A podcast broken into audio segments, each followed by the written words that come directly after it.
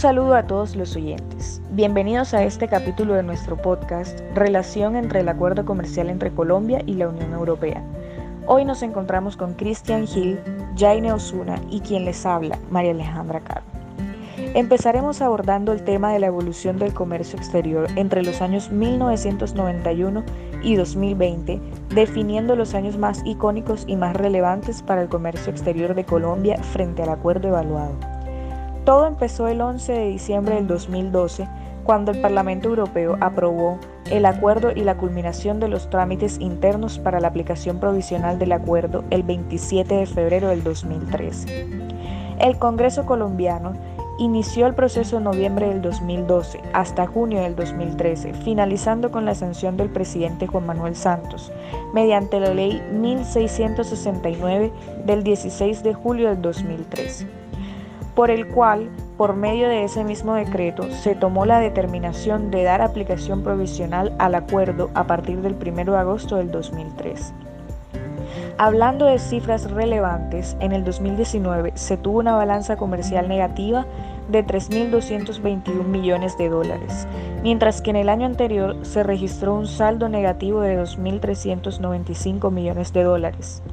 A la fecha del 2020, las importaciones superaron a las exportaciones en 2.002 millones de dólares, generando también una balanza comercial negativa. A continuación le damos la bienvenida a Jaine Osuna, quien nos va a comentar cómo se ha evaluado el comercio bilateral de productos no mineroenergéticos y sobre la diversificación de las exportaciones.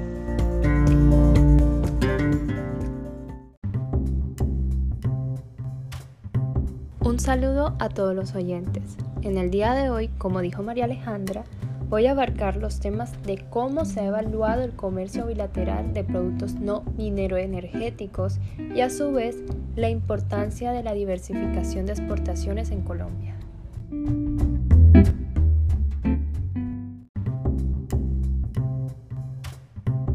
Como dato relevante, en el año 2019 se presentó una balanza comercial de bienes no mineroenergéticos negativa de 5.223 millones de dólares, mientras que en el año anterior se registró un saldo negativo de 4.800 millones de dólares. A diciembre del 2020, las importaciones de bienes superaron a las exportaciones en 3.385 millones de dólares.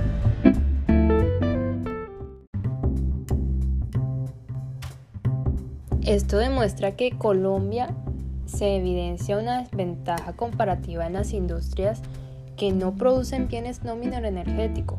Por lo tanto, eh, la economía colombiana necesita la urgente diversificación de sus exportaciones que no solo reduzcan la dependencia de las ventas del petróleo, del carbón y demás productos mineroenergéticos, sino que también explote el inmenso potencial con el que cuentan diversos sectores agrícolas, manufactureros y de servicio.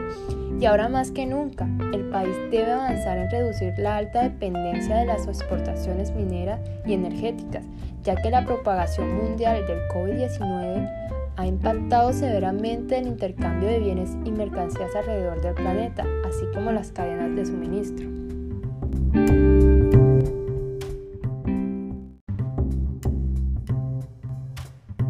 Ahora continuamos con Cristian, quien nos va a hablar acerca de cómo se encuentra la composición de las exportaciones.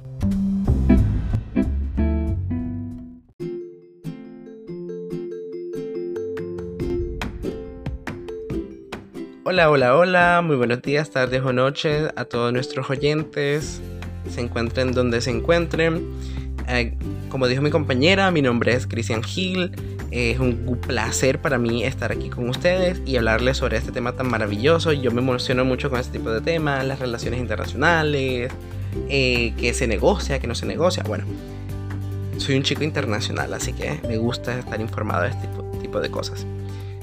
El tema de hoy es muy interesante pero para iniciar voy a hablarle sobre cómo se encuentran las exportaciones en estos momentos.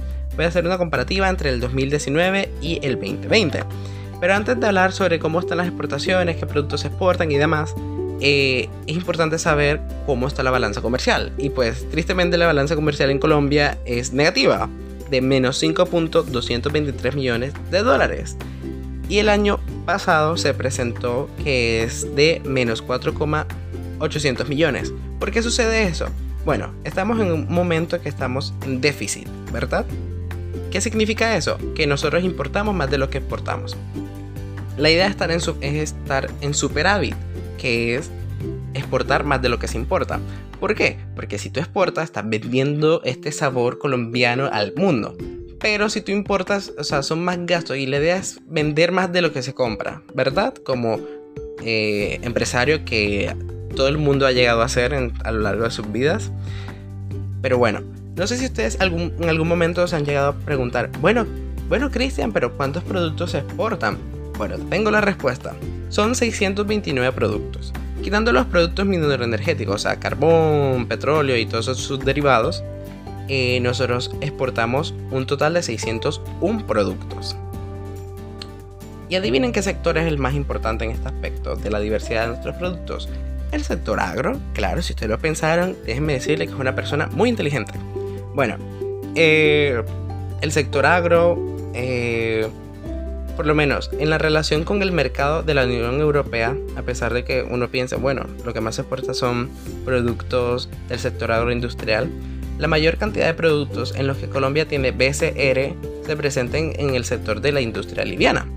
Y bueno, yo voy a seguir, eh, voy a darle paso a mi querida colega, compañera, al amor de mi vida, Yaina Coméntanos, sobre la diversificación de exportaciones totales y no minero-energéticas de acuerdo al índice IHH.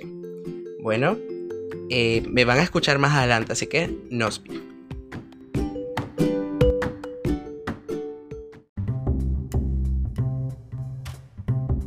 Según las estadísticas tomadas por el DAN y la DIAN, el índice de IHH de la diversificación de las exportaciones totales muestra que no hay concentraciones bajas. En promedio las concentraciones son altas, 14 bienes o productos y algunas medias de 7. Pero en cuanto a las exportaciones no minero-energéticas, se puede decir que el nivel de índice de IHH muestra que no hay concentraciones bajas. La gran mayoría son concentraciones altas, 16 frente a las medias que son 5.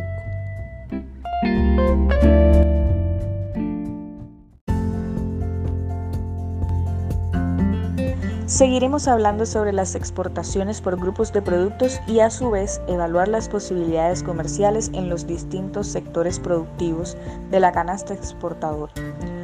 Una posibilidad comercial que se puede tomar en cuenta es la transferencia de capital económico que permite que las empresas manufactureras de la Unión Europea desarrollen filiales en el territorio colombiano para generar productos que puedan ser exportados luego de ser procesados y terminados.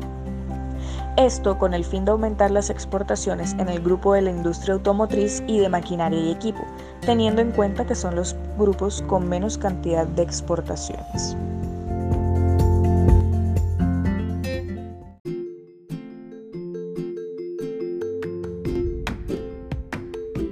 Bueno, vamos a hacer un pequeño ejercicio. Si yo les pregunto a ustedes, mis queridos oyentes, sobre cuáles son los tres primeros productos que más se exportan de Colombia hacia el mundo. Si ustedes pensaron enseguida en bananas, café y oro, déjenme decirles que están en lo correcto. Y eso me hace pensar que como todo buen colombiano sabe estas cosas. ¿Por qué? Porque yo creo que desde que se inició el comercio exterior en Colombia, yo creo que estos son los productos top, insignia y no me malinterpreten, no es algo negativo. Porque obviamente el café colombiano es el mejor del mundo, pero si no te muestra que estamos muy atrasados en temas de transformación, creación de nuevos productos basados en estos mismos. Y bueno, hablando también de los departamentos exportadores de productos no energéticos, obviamente Antioquia es el número uno, pero ¿quién lo diría? Magdalena es el número dos y llevándose a muchos departamentos por delante. Y eso nos demuestra importante que es el Magdalena para la producción de los diversos productos no energéticos que se exportan en el país.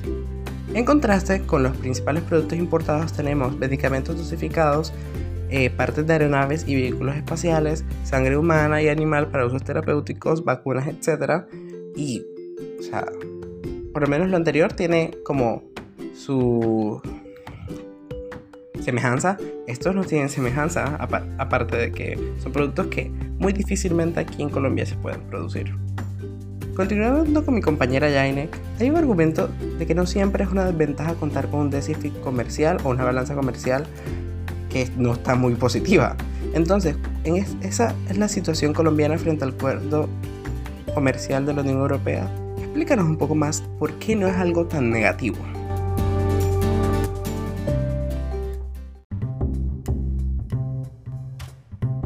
Cristian, para que un déficit no sea contraproducente es que la economía está en crecimiento y está presentando un incremento en la inversión. Pero cuando se debe a la falta de ahorros, ya estaríamos hablando de una gestión irresponsable que no beneficia para nada al país. Un déficit en la balanza comercial por más importaciones que exportaciones es un claro indicador que hay problemas en la competitividad, como lamentablemente es el caso de Colombia frente a la Unión Europea.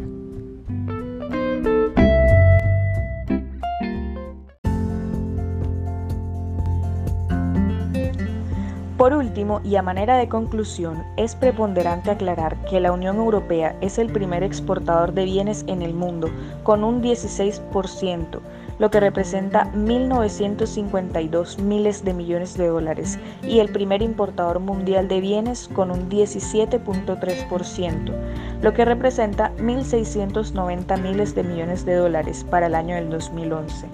También es el mayor exportador e importador de servicios y el mayor receptor y emisor de inversión extranjera directa. Al haberse logrado un acuerdo preferencial con Colombia, es la representación del acceso a las diferentes empresas de los 27 Estados miembros de la Unión, los cuales representan para los empresarios colombianos una potencialidad alta en clientes constantemente. Con esto damos final al capítulo de hoy. Esperamos que haya sido de su mayor agrado e interés y nos vemos para una próxima ocasión.